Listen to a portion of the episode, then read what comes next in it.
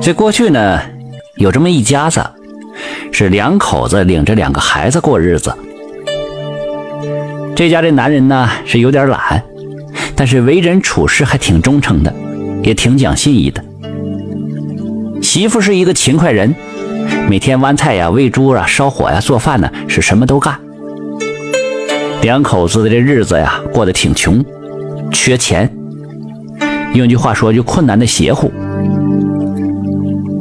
这一天呢，媳妇上山去剜菜，回来的时候啊，来到南山下边的一棵大树底下，就觉得有点累了，剜菜剜乏了，就靠在这棵大树底下歇了一会儿。媳妇坐在那歇着，没什么事儿，就看树下边这土啊稀松的，他就用随身带那镰刀头子扒了扒这土，哎。就看见土皮下面露出了一块石板来，这是啥东西啊？他又把这土扒了扒，用手还挠了挠，就把这石板全都露出来了。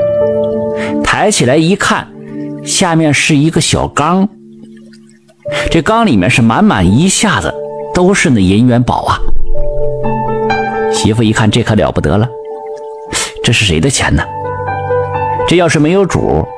那大白天的，他也不敢往家搬呢，不敢整。左右一看，四周没人，就又把这石板盖上了，把那土也铺好了，然后就回家了。一进了院子，媳妇就高兴地喊他的男人：“孩子爹呀，这回可妥了，咱俩再也不用受罪了。哎，我捡了一缸金元宝，就在南山下边那棵大树底下埋着呢。”哎，你快去把它取回来。这媳妇说这话时啊，她没防备。这古话不说的好吗？墙里说话，墙外听。他在院子里说这话的时候啊，那东院住那邻居就听着了。碰巧东院这家这媳妇上厕所出来时候，就听得一清二楚。你想啊，那两家紧挨着，就隔一道墙。东院媳妇一听有这事儿。就贴在这墙头上，就仔细听。就听这家的男人在屋里搭了话了，声音还挺大。得了吧你啊，别做美梦了。那外财可不是谁都能得的啊。外财这玩意儿啊，是该是你的，他自己就来了。要是不该是你的呀，嗨，你强求也没用啊。这媳妇一听着急了，什什么外财不外财的？我今天真看见一缸元宝。哎，就在南山头那大树底下，怕别人发现呢，我没敢拿回来，又给埋上了。怕你认不出来，我还在那棵树底下插了一根蒿子呢。他这男人把眼睛一闭，打了个哈欠。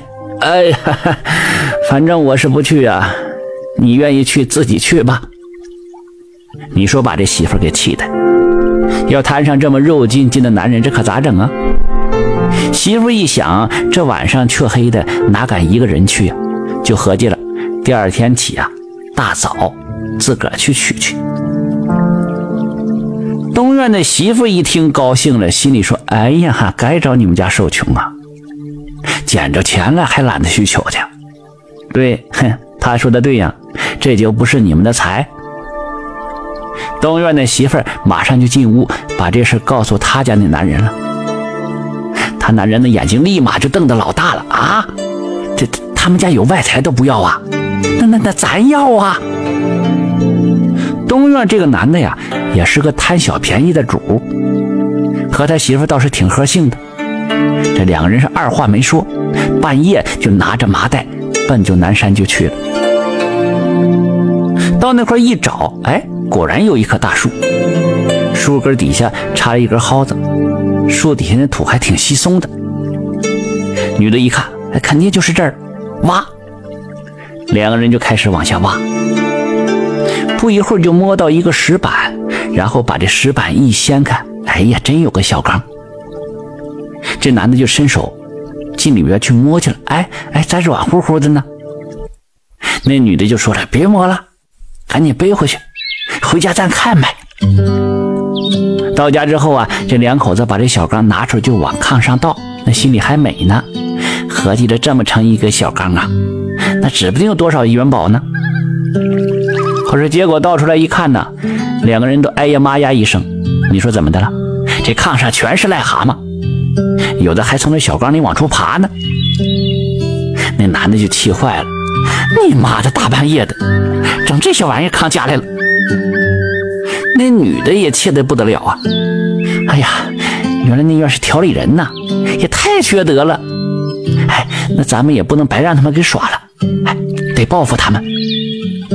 这么办吧，咱俩把这些蛤蟆都扔到他们屋里去。那男的也憋气呀，就听媳妇的了，一把背起这些癞蛤蟆就去了。到外边一看呢，这老张家北窗户还开着呢，就顺着窗户连缸带蛤蟆就到这北炕上去了。东院这男人是解了气了，就回家睡觉去了。再说这老张家一家都在这南炕睡觉呢，睡到半夜，就听着北炕上咕咚一声，媳妇赶紧起来点灯，往北炕上一看，就直了眼了。哎哎，这这不是今天我挖那小缸吗？再一看，哎呀，这是满炕的元宝啊！这是。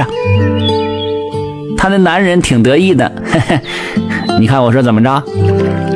这都不用我去，是我的财呀，自己来。不是我的财做尿台，你看，这不自己来了吗？嘿嘿嘿感谢收听名城故事会，喜欢听故事的朋友，那就点个关注吧。